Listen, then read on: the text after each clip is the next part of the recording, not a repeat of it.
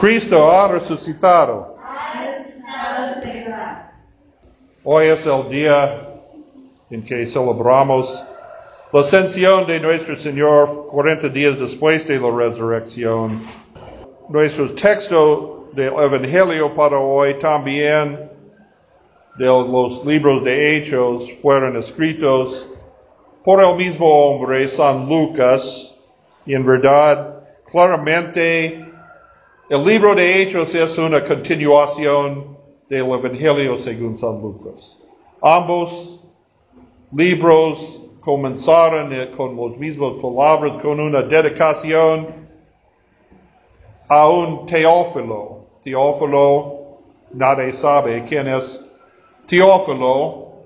Uh, mucha, la mayoría de los eruditos piensan que Teófilo fue un ciudadano romano, uh, un hombre muy alto, pero algunos piensan que Teófilo, el nombre significa en griego amigo de Dios, entonces quizás Teófilo significa cualquier es un amigo de Dios. Esta, esta es la cuenta de Jesucristo, esta es la cuenta de los apóstoles. Nadie sabe, uh,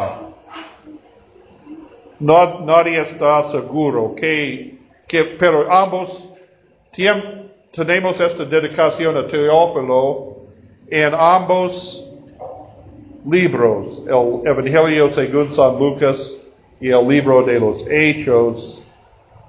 Uh, es interesante, el, el misionero que fundó la iglesia luterana de Venezuela se llamó Teófilo Strater en 1951, pero esta es otra historia. También en, en uh, este primer capítulo de Hechos, el autor Lucas habló de el primer, mi primer tratado, es decir, el Evangelio según San Lucas. Entonces, el último capítulo de San Lucas habla de la ascensión de Jesús y el primer capítulo de Hechos habla de la ascensión de Jesús. Otra vez, en recapitulación, porque el enfoque del Evangelio es el ministerio público de Jesucristo en este mundo y en Hechos el crecimiento y la obra misionero de la iglesia que Jesús fundó con su gran comisión, uh, bautizar y hacer discípulos de todas las naciones. Entonces, la ascensión de Jesús en este sentido es la transición entre el, el, Evangelio según San Lucas y el Hechos de los Apóstoles, el crecimiento de la iglesia en el primer siglo.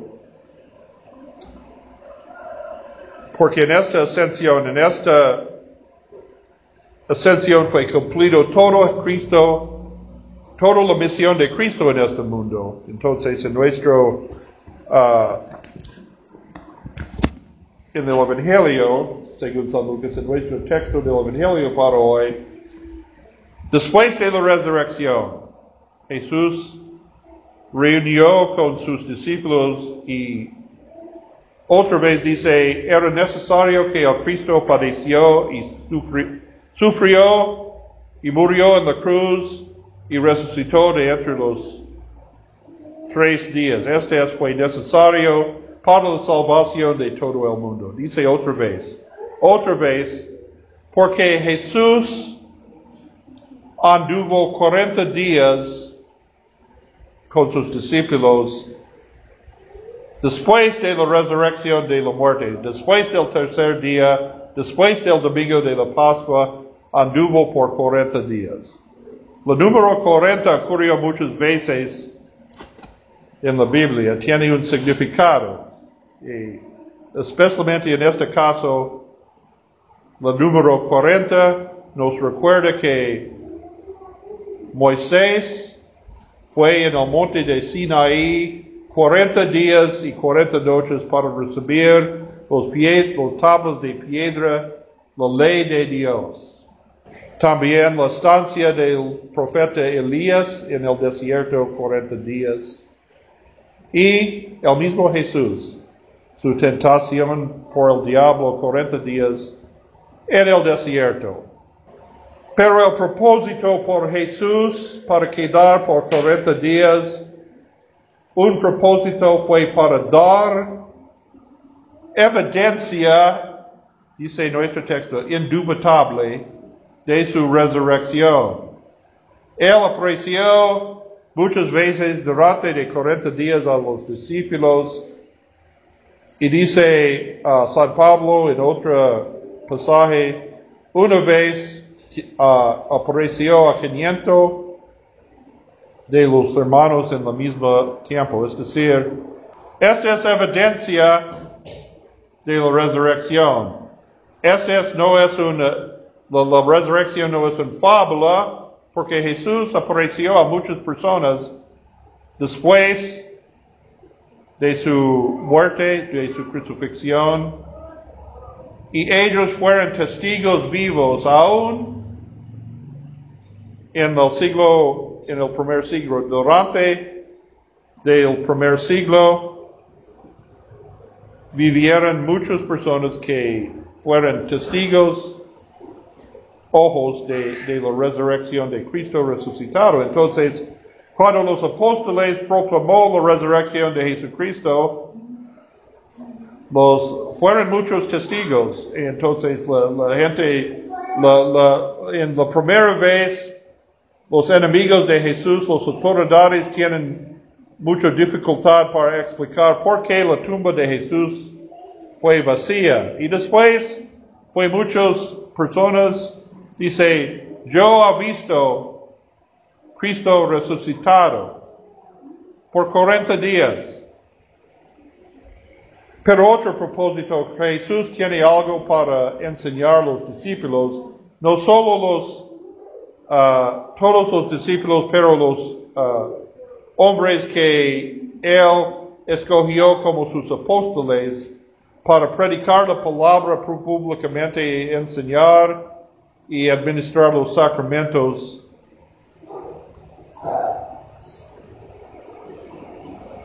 Es obvio que ellos tienen uh, algo más para aprender. Dice nuestro texto, Jesús abrió sus mentes para entender las escrituras, porque el, ellos han, fueron testigos de su muerte y su resurrección pero en, aquel, en este momento algunos le preguntaron, Señor, ¿ahora restaurarás el reino de Israel? Es decir, ellos tienen la idea que el reino de los cielos sería un reino, reino terrenal, un reino de poder en este mundo Jesús va a vencer los romanos y restaurar a Israel a su gloria en los días de el rey David y Salomón. Entonces esta pregunta, ahora, ahora, tú uh, moriste en la cruz, resucitaste del, del tercer día, ahora, este, este es el, ahora el reino con nosotros como príncipes de este, este mundo este es un día muy... Hoy en día todavía hay personas que creen en algo como esta. Este es el error que se llama milenialismo, porque ellos buscan a, capítulo 20 del libro de Apocalipsis cuando dice el diablo será atacado por mil años. Entonces su interpretación es antes del juicio final, cuando Jesús juzgará a todas las naciones y los justos pasará a la vida eterna y los condenados al castigo eterno. Antes de esto será un tiempo, mil años de prosperidad y paz en la tierra antes del juicio final. porque ellos buscan por un reino terrenal. Pero Jesús reprochó los milenialistas de aquel tiempo y hoy en día con estas palabras. Uh, no es para ti para saber los uh, tiempos y sazones del Padre. En otros pasajes en el Evangelio dice, nadie sabe la fecha de la hora cuando Cristo venga. Cristo venga como un relámpago. Cristo venga con el sonido del trompeta.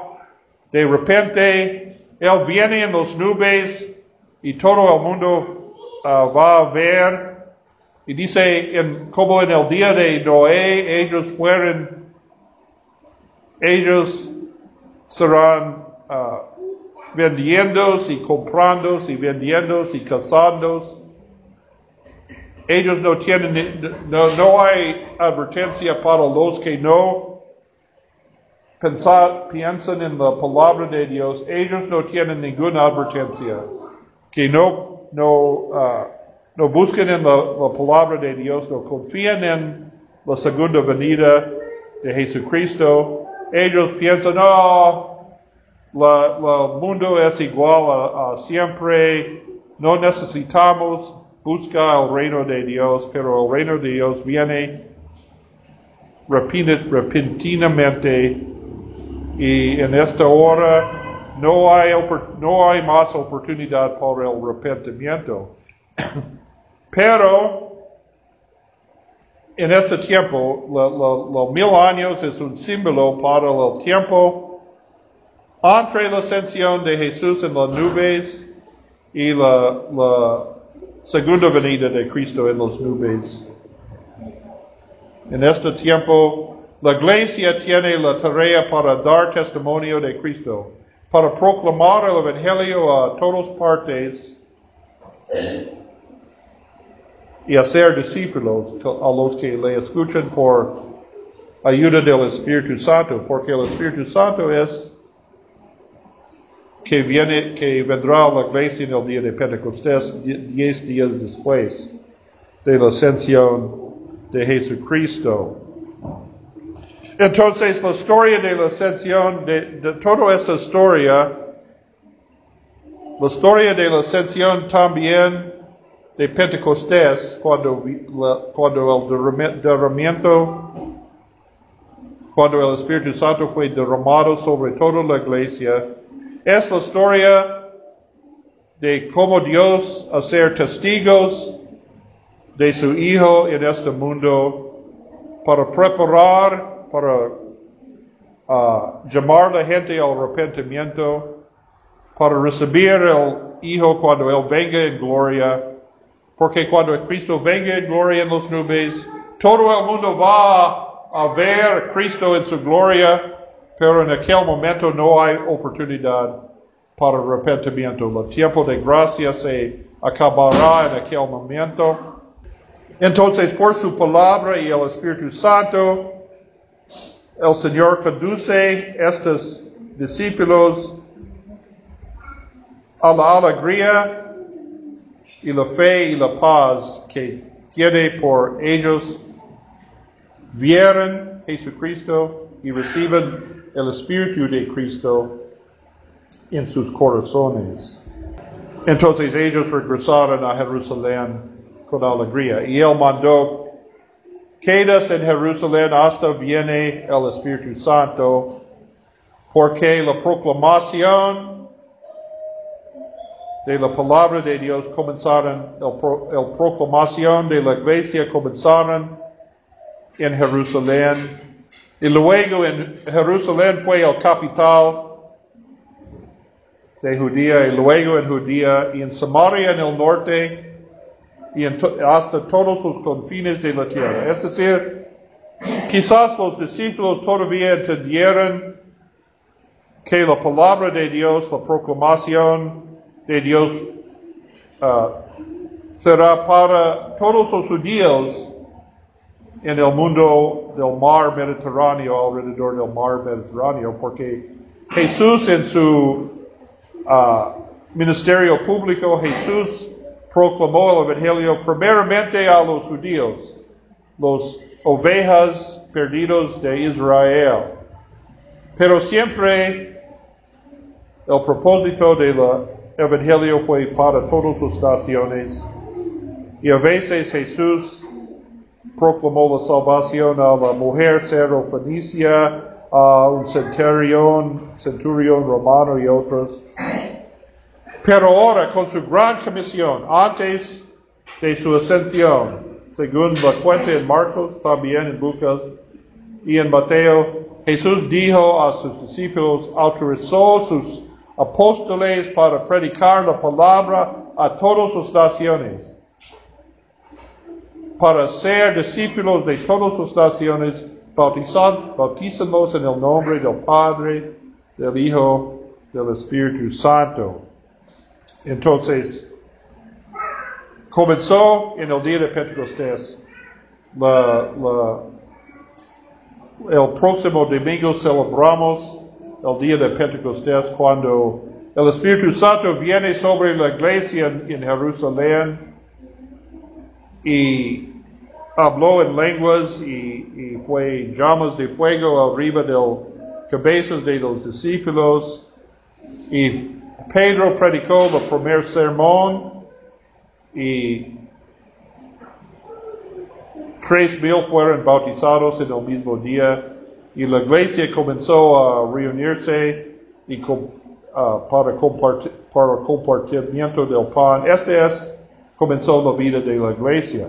La iglesia, por los medios de gracia, tiene la tarea para proclamar el Evangelio de Cristo a todo el mundo.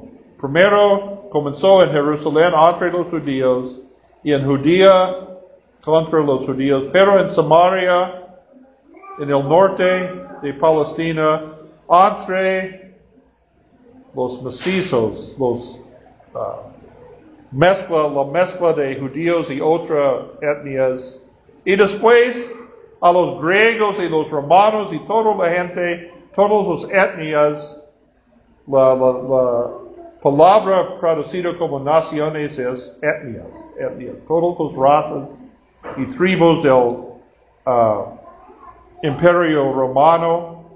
Y hoy en día los misioneros de la iglesia han proclamado la palabra de Dios en Asia, Europa, África, los Américas, y to, pero Todavía continúa la, obra misionera, la obra apostólica, pero todavía hay algunas personas no han oído la proclamación del Evangelio de Jesús. Entonces, vivamos en la época misionera de la iglesia hasta que Cristo venga en gloria. Y en Cristo venga, Cristo no está con nosotros. Pero esta ascensión de Jesús no es como que leemos en nuestra lectura del Antiguo Testamento. El, profeta Elías subió al cielo en un carro de fuego con caballos de fuego para pasar su espíritu a su uh, discípulo Eliseo. En este sentido, es semejante a la, historia de la ascensión de Jesús y los discípulos en, el día de Pentecostés. Pero ¿qué es la diferencia? ¿Qué dice nuestro texto del Antiguo Testamento? Eliseo nunca veo Elías otra vez. Elías, fue tomado al cielo y Eliseo continúa la, la, obra de Elías. Pero Elías nunca regresó. Claro, él regresó. ¿Cuándo regresó Elías?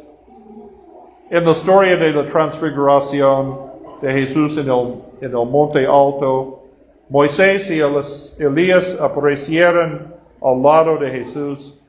Pero Elías fue subió una vez como un preestreno de todos los que creen en Jesucristo, porque en Tesalonicenses, cuando Cristo venga en gloria, todos los creyentes van a subir en el aire para recibir el Señor. Pero el Señor primero, la ascensión de Jesús, fue necesario para preparar espacio para nosotros en la presencia de Dios. Jesús dijo a los discípulos, me voy al Padre para preparar lugares para ustedes.